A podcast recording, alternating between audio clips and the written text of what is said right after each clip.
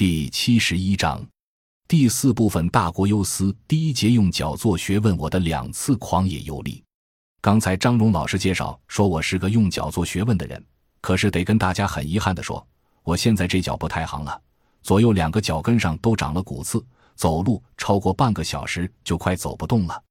说这话没有别的什么意思，是劝大家趁着年轻，脚上还没长骨刺的时候，多走些地方，多去看看，别等到像我现在这个年纪了，五十多岁了，快走不动了，再想多走走就顾不上了。我庆幸在年轻的时候。就像阿庆嫂说她的丈夫一样，脚比较野，到处走了走。其实这是很好的事情。现在临老了，就容易回首往事，前半生都留下什么东西让我记忆深刻的呢？无外乎就是走的最野的两次。第一次是我在三十四岁，一九八五年，沿着黄河跑了一趟，历时四个月，行程两万多里。当然不是用脚跑，而是骑着摩托车跑。当然一路上风土人情。山河壮美，也确实领略了不少。到现在为止，记忆犹新。我会永远记得那天高云淡，会永远记得那一片蛮荒，会永远记得在那一片大自然的蛮荒之中，自己显得是如此的渺小。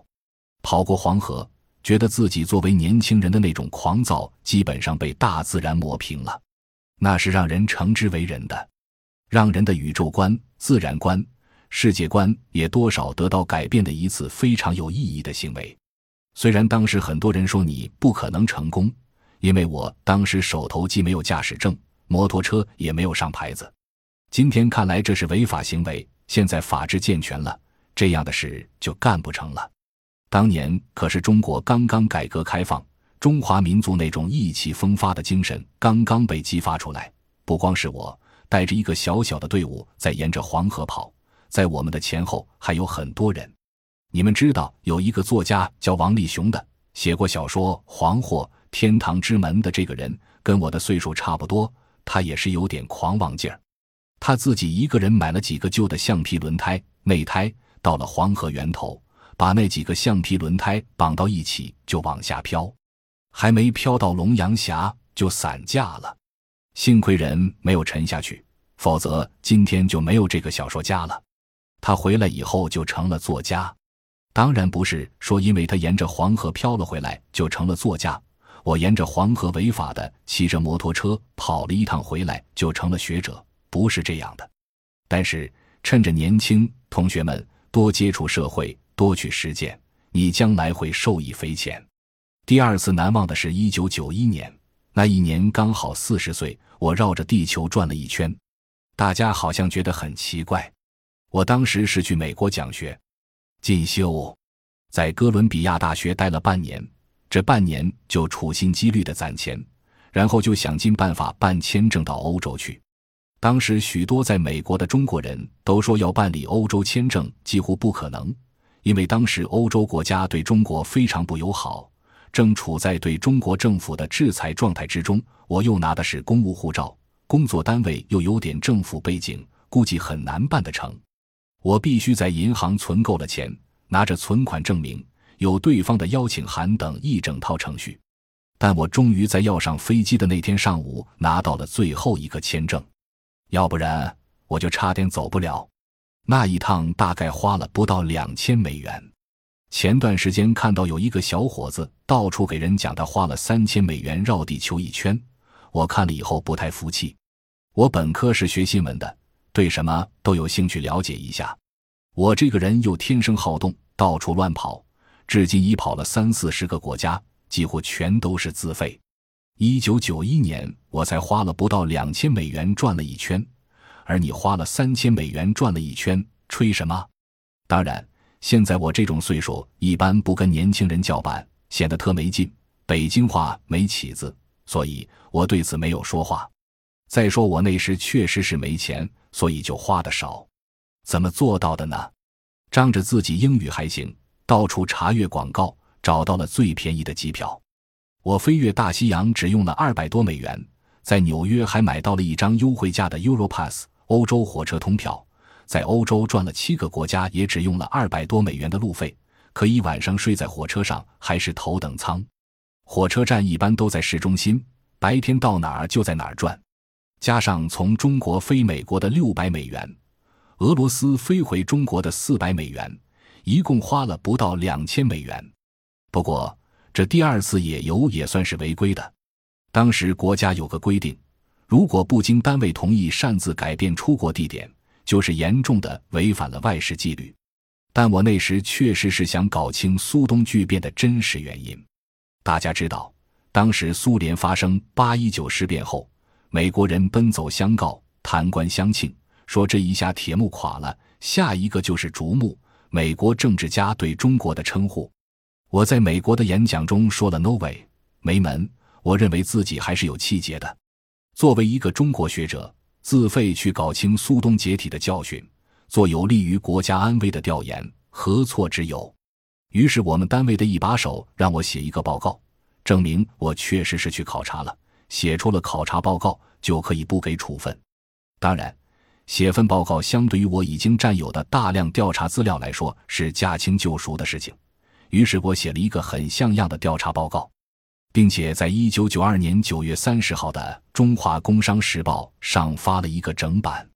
此前是内部刊物发的，题目叫《苏东七国私有化经验教训的分析》。我认为那一次的调查方法也是很有效的，你们学社会学的学生不妨做个参考。到苏东国家，那里的人非常之好，你在一个车站下车，在车站旁的咖啡馆随便买一杯咖啡，就会感到背后有无数双眼睛盯着你，因为在那些地方很少有中国人。例如，我去南斯拉夫。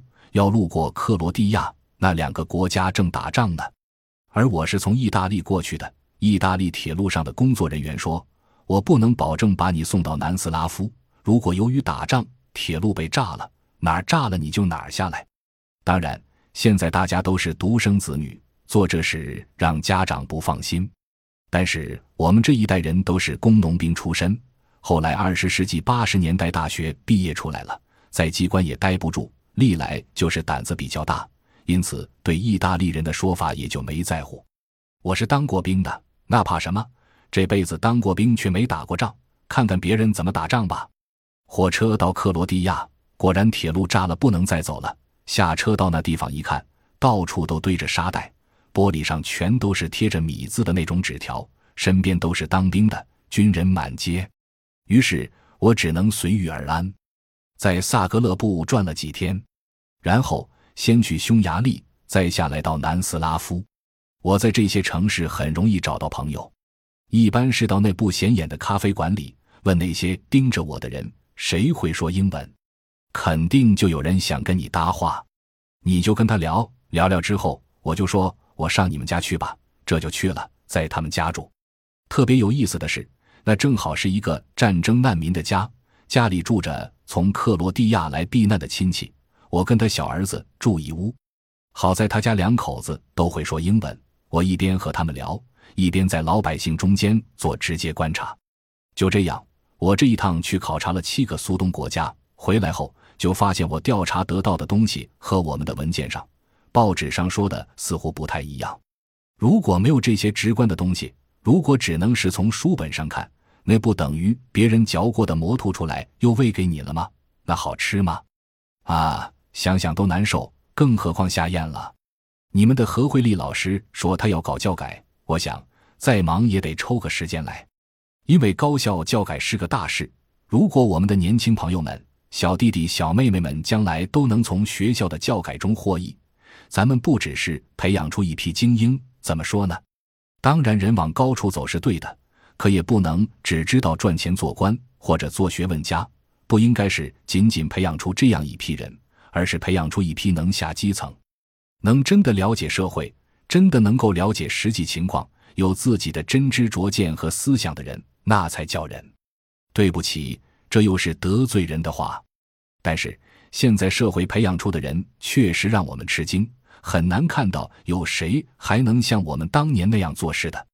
当然，条件不同了，也不能强求。最近。连最典型的海归如汪丁丁也在反思。他是学数学出身的，在海外拿了博士学位回来，现在在北大当教授。他在反思中写了一篇文章，很有意思，批评当今中国照搬美国的汽车社会，说这东西确实给中国带来了 GDP，确实使人们享受到了现代美好生活。但这对历史上从来就是人口密集生活在一起，对于没有多少空间的国家和民族来说，到底意味着什么？这篇文章可以在网上查找得到。这时我觉得很有意思，由此感觉到，只要是政治的学者，他就必然会反思，因为你不得不立足于脚下这块热土，这块热土的热度让你的心凉不下来。都说我们国家的农民占世界农民人口的十三以上。如果说那些所谓理论跟中国农民的实际之间的差距太大，那叫学问吗？我来到人大后，有人告诉我说，学院派要保持一种理论纯洁，这是在扯什么呢？难道教育部不主张我们的教学科研要瞄准国家重大问题，为国家的重大问题提供决策服务、提供研究支持吗？被强调为重中之重的三农问题，是学院派的纯洁理论能解决的吗？只要是一个有良知的学者，必会反思。其实那些坚持不反思者，无外乎利益驱使罢了。这利益又不怪他们，只能怪现行的教育制度。谁让教育部颁发了那么多的考核标准呢？如果你没有在国外的某某刊物上发表什么文章，就不能是学术带头人。这岂不是胡扯吗？这种教育体制是害人的，这样走下去是要不得的。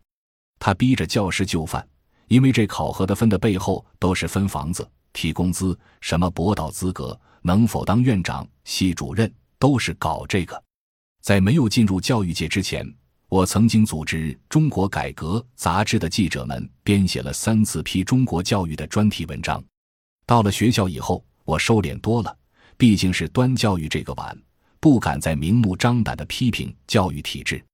现在你们好歹有这么一个人想搞教育改革，这能不让我站出来支持一把吗？我们当然应该尊重海内外其他学者的研究。我自己也经常出国，但不光是去参加各种学术会议，我还想方设法找机会下基层搞调研。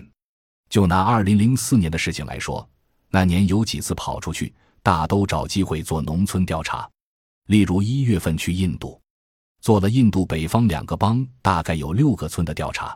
不过就是让印度的朋友带着去村里接触各种各样的人，没有这种底层的观察，不参与进去，很难说你了解那儿的情况。如果你只看了文章，只看了统计数据，或上网查了资料，然后最后玩一个模型出来，当然也好，也有用，那是现代化的社会科学研究。对吧？因为有人说马克思都说过，不能应用数学的科学不是科学，好像挺有道理，所以现在大家就都用。但是得提醒一句，真正学数学出身的人却说，别拿这玩意来蒙事。说的通俗一点，那根本就不是什么研究。人家数学出身的人很难承认那种办法弄出来的模型就是科学。看来大家需要把这种调查作为基本研究方式。好好掌握一下，只有这样调研才能得到真东西。所以你们和老师说要搞教学改革，要让大家了解一下实际情况，说让我来讲讲，那好，我就支持。再加上，二零零三年七月他去兰考挂职以后，一年多的时间在农村搞起了好几个基层的农村合作社、协会、演出队等基层组织。这些年纪轻轻的人这样下去，能发动起基层的农民合作社，难能可贵呀！如果我们的年轻的知识分子们有百分之十，甚至仅仅百分之五，主动来做这样的事情，那对中国农民来讲，该是多么大的好事呀！现在我年过半百了，真正值得回忆的，也不过就是国内外的调研，认认真真的用自己的脚走了一趟，用自己的眼看了一趟。用自己的嘴去问了一趟，用自己的脑子去想了一趟，这是不容易的。所以，我先给大家讲讲故事，说说能够让人回味无穷的社会调查。之所以要讲讲这两件事情，是因为这两件事情都算是为人所不能为之事，这非常值得回忆。无论别人说我发了多少文章，有多么大的社会影响，终究是过眼烟云，而且。我打算到了六十岁退休的时候戛然而止，什么也不干了，因为我已经为这个国家、为这个民族尽了忠了。剩下的时间该是我自己的了，那是在努力把以往的调研上升到理性高度。人不可无志，所谓三军不可夺帅，匹夫不可夺志。尤其是在座的各位小伙子们，别着急在学校里卿卿我我的，一天到晚的着急找对象，得干出点事来，那就天涯何处无芳草。别着急高兴，我后面这句话就很难听了：何处黄土不埋人？也就是说。你可能会成功，也可能会失败。失败了别黯然神伤，连想都不要去多想，抓紧时间继续干。只要你咬咬牙，一切都会过去的。做了这么长的一个开场白，是说我确实用脚做过学问，而且说的是从实践中来到实践中去的这种好的学风，这就是实事求是，受益匪浅。希望你们这些差我几代多的年轻的朋友们。应该继承我们那一代人曾经有过的那种精神，使之后继有人。千万别相信那些所谓的学院派，那可能会害你一事无成。不仅是说你们，我自己曾经信过，后来才改过来。改也是因为被实践教训的，教训之后深刻反思，当然是很痛苦的过程，犹如大病初愈，感到从未有过的酣畅淋漓，所以才有今天的我。感谢您的收听，本集已经播讲完毕。喜欢请订阅专辑，关注主播主页，更多精彩内容等着你。